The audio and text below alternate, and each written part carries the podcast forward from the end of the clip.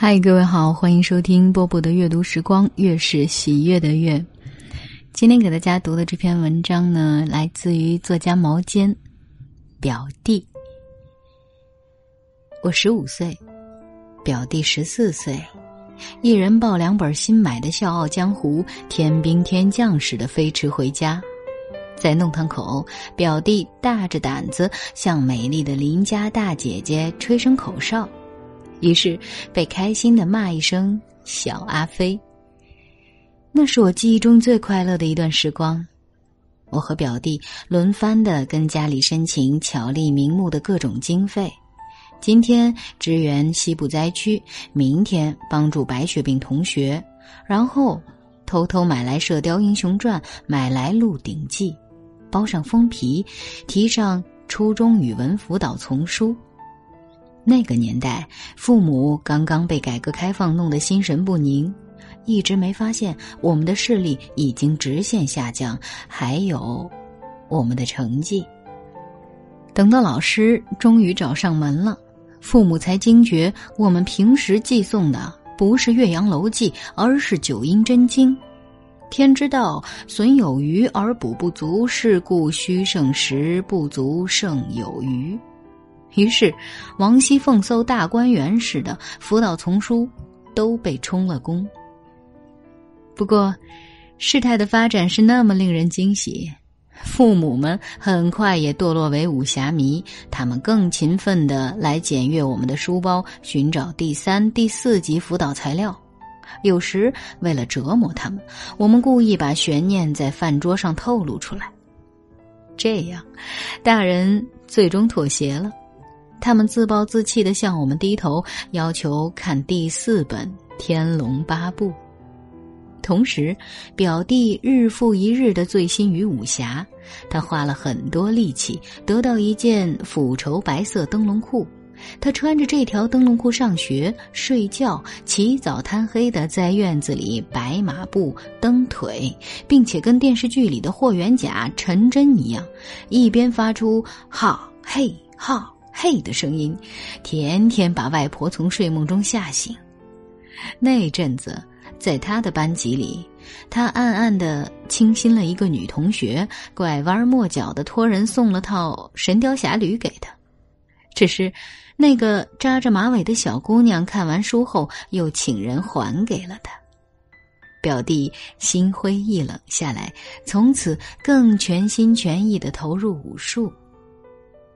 他先是想练成一门轻功，缝了两个米袋，成天绑在小腿上，睡觉的时候也不解下来。这样过了一星期，他无不得意的跑来，轻轻一跃，坐在我的窗口，说：“用不了多久，他就不必从正门出入学校，他就要飞起来了。”可如此一个月，他还是飞不过学校围墙。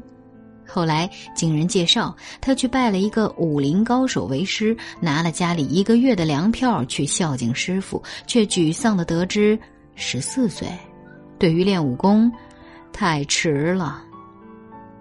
不过，表弟没气馁，他开始研究黄药师的桃花岛，研究易经和奇门遁甲术，但那显然太难了。第二天，他宣布他开始写长篇小说了。主人公叫廖展鹏，廖是他自己的姓。最讨厌写作文的他，居然在两个星期里完成了他的长篇处女作。他用空心字题写了书名《萧萧白马行》。小说结尾，他的英雄死了，一起死的还有一个。扎马尾的小姑娘。平时，他喜欢说：“英雄应该在年轻的时候死去，乔峰那样视死如归的勇敢。”而就在那年夏天，他自己也勇敢了一回。不会游泳的他，被人激将着下了江，从此没有回来过。第二天。水上搜救队才找到他，白色的布覆盖着他，他的脚趾头露在外面，显得特别稚嫩。我走过去，跟从前那样，挠了挠他的脚心。这回，他没躲开。我的眼泪决堤而出。弟弟呀，不许走！没有一个大侠是这么年轻就走的。到现在，漫漫长夜里，我还是经常会取一本金庸看，那都是他从前读过几遍的书。恍惚中，我还是会听见有人敲窗户。小姐姐，我们比武好不好？做梦似的，我会自己答应自己的声音。好，我凌波微步，降龙十八掌，独孤九剑。多么孤独的夜啊！单纯的八十年代已经走远，心头的江湖亦已凋零。像我表弟那样痴迷的读者渐渐绝迹，少年时代最灿烂的理想熄灭了。金庸老了，我们大了，是分手的时候了。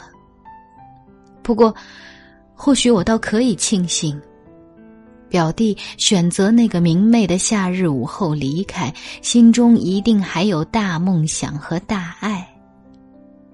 因为那时，他身后的世界还闪闪生辉，有青山翠谷，有侠客，有神。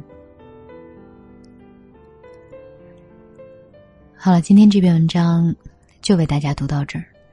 难免的，读到最后又有一些感伤。确实，有些人离开了，有些时代过去了，可是生活还在继续啊。而且我相信，金庸先生的作品会成为永远的经典吧。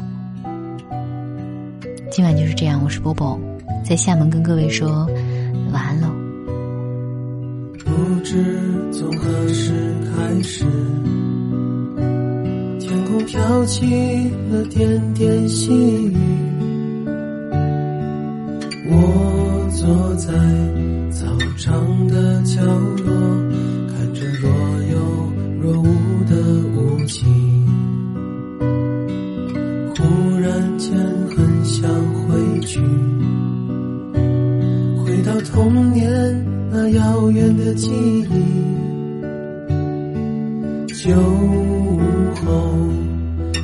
片瓦底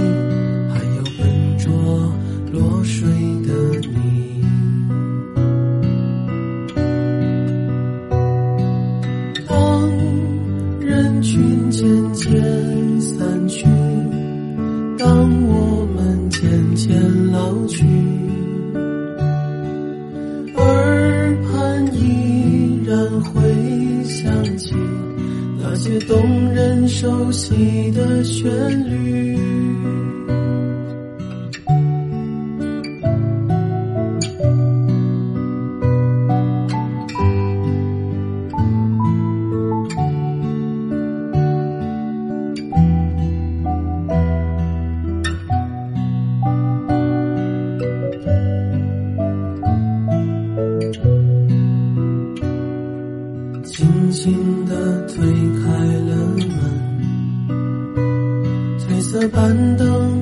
躺在那里，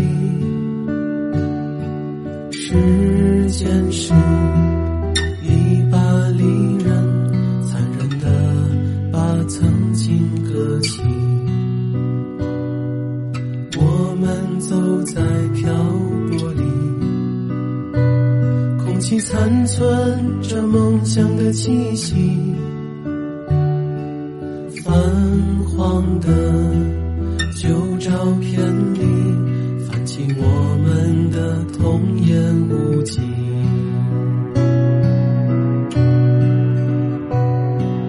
当青春晚起发髻，匆忙结束这游戏，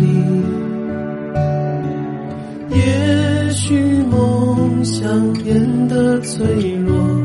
也许生活眼的眼里，当青春渐渐